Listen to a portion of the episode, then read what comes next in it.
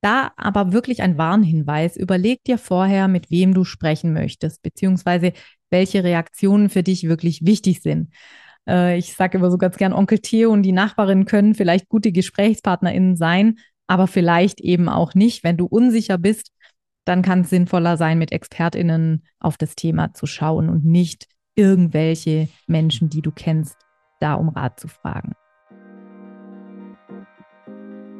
Das ist der Multipreneur Podcast, der Ort für kreative Multitalente, die sich rund um ihre Vielseitigkeit und ihre tausend Ideen und Projekte eine erfolgreiche Selbstständigkeit aufbauen möchten. Du erkennst dich wieder? Dann bleib jetzt unbedingt dran. Gleich geht's los.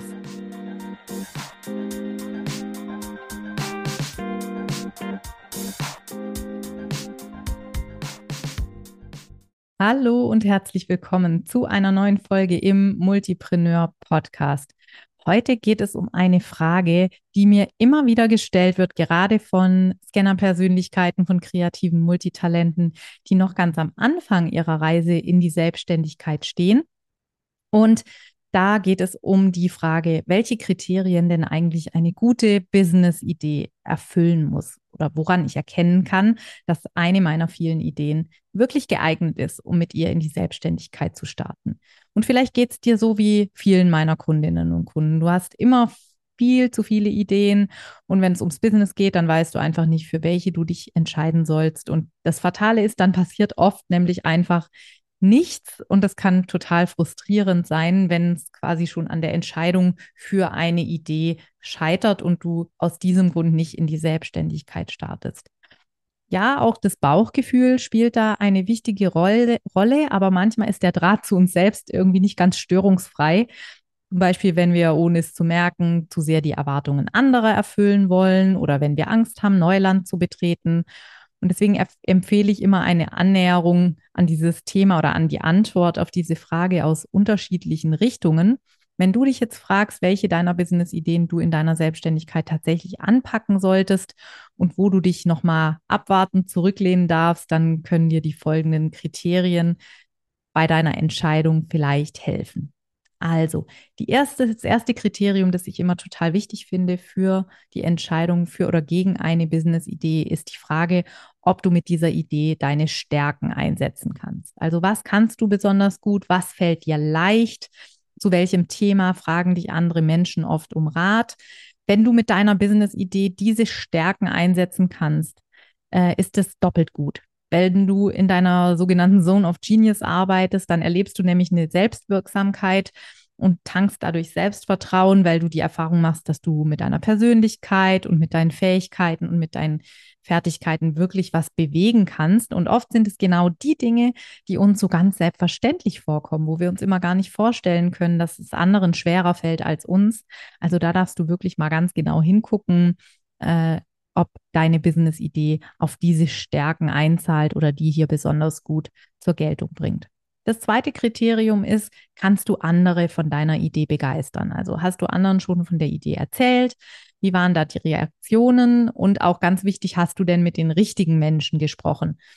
Vielleicht hast du dich ja noch gar nicht getraut, über deine Idee zu sprechen. Vielleicht bist du aber auch schon mutiger und gehst bei jeder Gelegenheit raus und erzählst von deinen Ideen mit ganz viel Begeisterung. Aber egal wie, es macht Sinn, im Gespräch zu testen, ob deine Begeisterung für eine Idee oder für ein Thema, ob der Funke wirklich überspringt. Da aber wirklich ein Warnhinweis, überleg dir vorher, mit wem du sprechen möchtest, beziehungsweise welche Reaktionen für dich wirklich wichtig sind.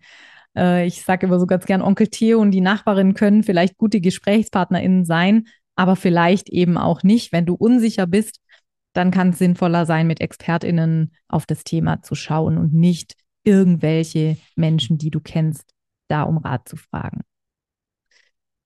Die dritte, der dritte Maßstab oder das dritte Kriterium ist für mich immer die Frage, kannst du deine Ideen auf Papier bringen? Also weißt du wirklich genau, was du da eigentlich machen willst? Was möchtest du erreichen? Und ganz wichtig ist auch die Komponente, warum möchtest du das erreichen? Du wirst deine Ideen und dein Business immer wieder anderen erklären und auch drüber sprechen müssen. Und deswegen ist es sehr hilfreich, wenn du schon ungefähr weißt, wohin die Reise gehen soll und warum du genau diese eine Idee umsetzen möchtest. Wenn dir leicht fällt, alles aufzuschreiben, dann wird es dir auch in der Umsetzung leicht fallen, immer wieder auf den Kern der Idee zurückzukommen. Das vierte wichtige Kriterium für eine gute Business-Idee ist, du freust dich auf die konkrete Umsetzung in deinem Alltag. Also wie sieht dein erster Schritt aus, wenn du die Idee umsetzt und wie geht es danach weiter? Freust du dich auf die Aufgaben, die da für dich ganz konkret anstehen?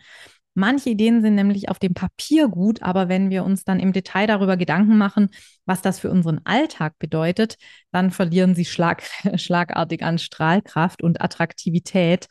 Es macht also Sinn, wirklich mal eine halbe Stunde drauf zu verwenden, ein paar Schritte in die Zukunft zu denken, Natürlich, nicht alles in deiner Selbstständigkeit kann dir zu jedem Zeitpunkt Spaß machen, aber wenn die Aufgaben, die zur Umsetzung deiner Idee anstehen, überhaupt nicht dein Fall sind, dann macht es schon Sinn zu überlegen, ob die Idee wirklich Sinn macht oder ob du sie gegebenenfalls so verändern kannst, dass es mehr zu einer konkreten Idee wird, die du auch tatsächlich gerne angehst und ob du gegebenenfalls sonst was verändern oder auch auslagern kannst. Das fünfte und letzte Kriterium für eine gute Multi-Business-Idee ist, die Idee lässt Spielraum für Entwicklungen.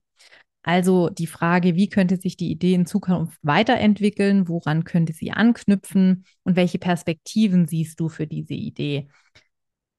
Äh, irgendjemand in meinem Umfeld, ich erinnere mich leider nicht mehr, wer es war, ich habe ein bisschen drüber nachgedacht, aber hat Selbstständigkeit als herausforderndes und faszinierendes Persönlichkeitsentwicklungsprojekt mal bezeichnet. Seitdem benutze ich das auch ganz oft als Bild, weil es für mich den Nagel wirklich auf den Kopf trifft.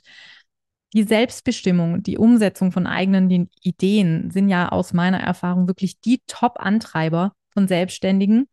Und die Business-Ideen, die dazu passen, müssen eben auch Entwicklungsspielräume öffnen, statt sie zu schließen. Also frag dich, lädt dich die Idee ein, auch groß zu träumen. Dann träum und mach dich an die Arbeit. Das sind meine fünf Kriterien, die eine gute Business-Idee für selbstständige Multitalente, Scanner-Persönlichkeiten erfüllen muss. Fassen wir es nochmal zusammen. Kannst du deine Stärken wirklich einsetzen in der Umsetzung dieser Idee? Kannst du auch andere mit deiner Begeisterung anstecken? Springt der Funke über?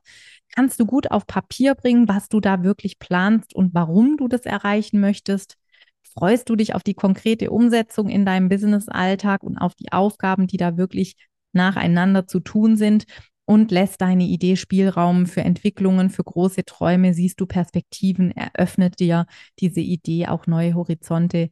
Dann würde ich sagen, nichts wie los, wenn du da eine Idee oder gleich mehrere in petto hast, dann hält dich nichts davon ab oder sollte dich nichts davon abhalten, hier wirklich in die Umsetzung zu gehen. Und mir bleibt nichts anderes, als dir Danke zu sagen, dass du heute eingeschaltet hast und viel Spaß bei der Umsetzung deiner nächsten tollen Business-Idee. Bis dann!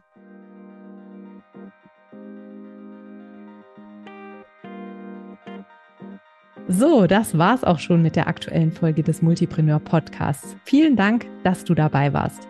Ich schreibe übrigens mindestens genauso gerne, wie ich spreche. Und wenn du Lust hast, immer aktuelle Impulse, Behind the Scenes und Neues aus der Welt des Multipreneur-Business direkt in dein Postfach zu bekommen, dann abonniere am besten gleich den Multipreneur Newsletter. Den Link zur Anmeldung packe ich dir in die Show Notes. Jetzt freue ich mich natürlich über eine 5-Sterne-Bewertung, wenn dir der Podcast gefallen hat. Das pusht nicht nur den Algorithmus, sondern auch meine Laune. Und für dich gibt es Karma-Punkte gratis obendrauf. Ich freue mich, wenn wir bald wieder lesen oder hören und sag bis dahin, ciao.